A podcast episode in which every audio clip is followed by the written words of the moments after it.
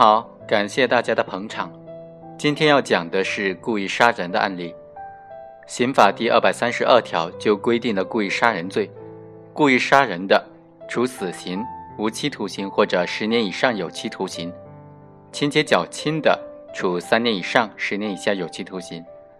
这是正常的量刑幅度。但是在司法实践当中，往往会有这样一种情况，即被害人对于故意杀人行为的发生有严重的过错，此时能不能减轻或者免除被告人故意杀人的刑事责任呢？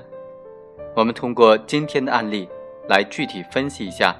在被害人有严重过错、重大过错的情况之下，这种杀人案件该怎么样定罪处罚和量刑的问题。一九九六年的一月十二日晚。王某得知他的父亲被人打了，所以他就急急忙忙地赶回家。一回到家，正好遇到董某在那里。当他得知他的父亲是被董某所打伤之后，就和董某发生了争吵厮打，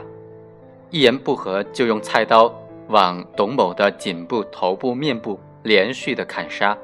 直接将董某当场杀死。之后就马上逃离了现场。在这个案件当中，被害人董某明显的对于本案故意杀人行为的发生是有过错的。那么这种案件，对于被告人王某的这种故意杀人行为该怎么处理呢？一般上来说啊，被害人有严重过错的，对被告人可以酌情的从轻处罚；被害人对引发犯罪有过错，则属于对被告人酌定从轻处罚的情节。在处理具体的案件时，是否从轻处罚，要根据案件的具体情况来确定。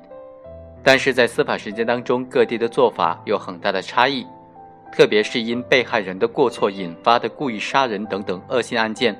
不少地方实际上很少考虑这种情节。理由不外乎是：首先，酌定从轻情节不是法律规定的应当或者可以从轻处罚的情节。因此，不从轻的话并不违法。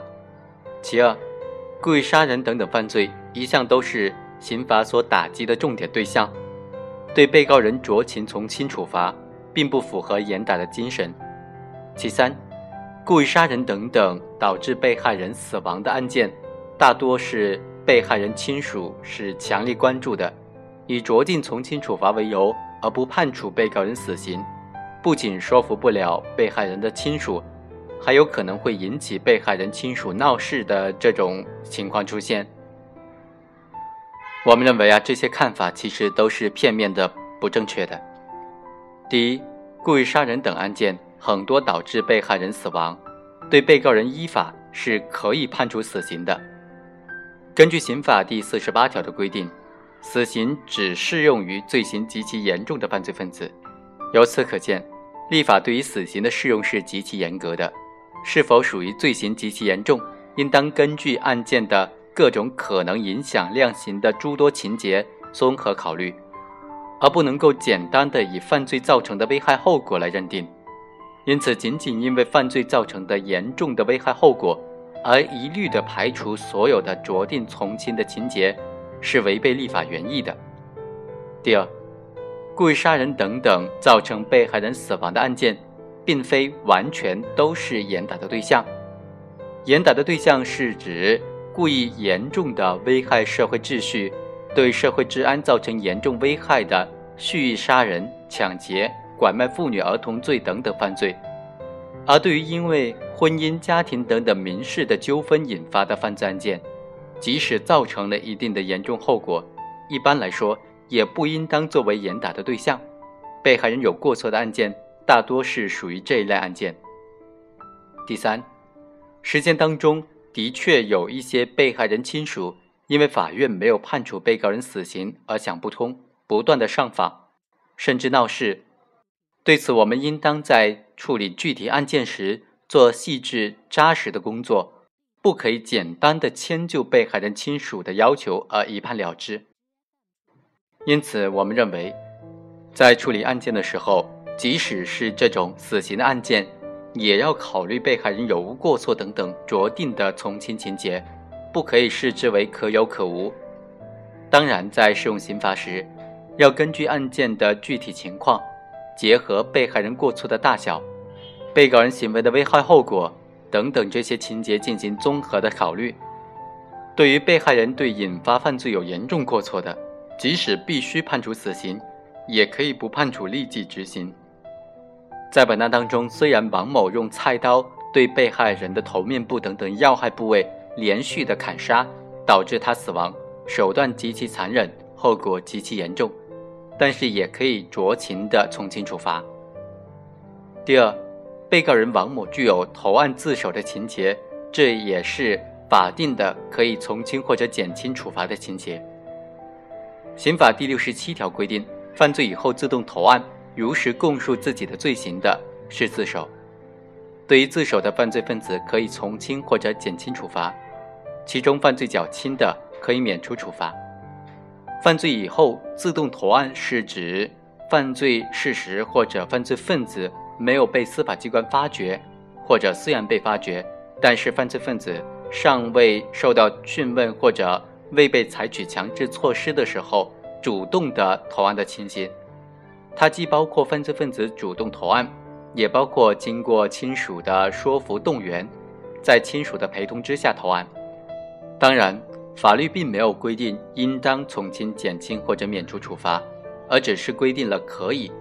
这就要求司法机关在处理案件时，要根据犯罪的情节、后果、投案自首的具体情况等等，来确定是否从轻、减轻或者免除处罚。但是，法律规定的可以，不能够简单的理解为既可以这样，也可以那样，而应当理解为一般情况之下，都应当照此办理。在死刑案件当中，自首是往往决定杀与不杀的重要因素，因此对于自首必须要非常重视，要全面的分析权衡。在实践当中，有的法院对于死刑案件认为后果严重，自首仅仅是可以从轻或者减轻的情节，因此一般都不予从轻。这种做法是不对的。本案被告人王某作案之后逃往外地，后来在他的亲属的规劝之下。在亲属的陪同之下投案，并且如实供述了自己的犯罪事实，按照有关司法解释的规定，属于投案自首，对他应当予以从轻处罚。最后，一审法院就认为，王某故意的非法剥夺他人的生命，已经构成了故意杀人罪，而且犯罪手段残忍，情节特别严重，依法应当严惩。但是王某有投案的情节，被害人又有明显的过错。对王某可以从轻判处，因此一审法院判决王某犯故意杀人罪，判处死刑，缓期两年执行，剥夺政治权利终身。二审法院就认为，王某故意非法剥夺他人生命，已经构成了故意杀人罪，但考虑到被害人董某无故的打伤王某的父亲，又找到王某家，对引发本案有一定的过错责任，而且王某作案之后能够投案自首。因此，依法应当从轻处罚。对于刑事附带民事原告人上诉说赔偿的数额太少的这种请求，二审法院认为，由于王某的犯罪行为给被害人家庭造成的经济损失，依法应当赔偿。但是，附带民事原告人上诉请求增加民事赔偿数额的理由，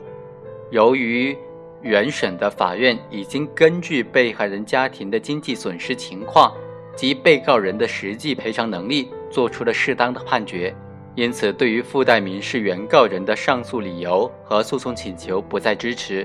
裁定驳回上诉，维持原判。以上就是本期的全部内容，下期再会。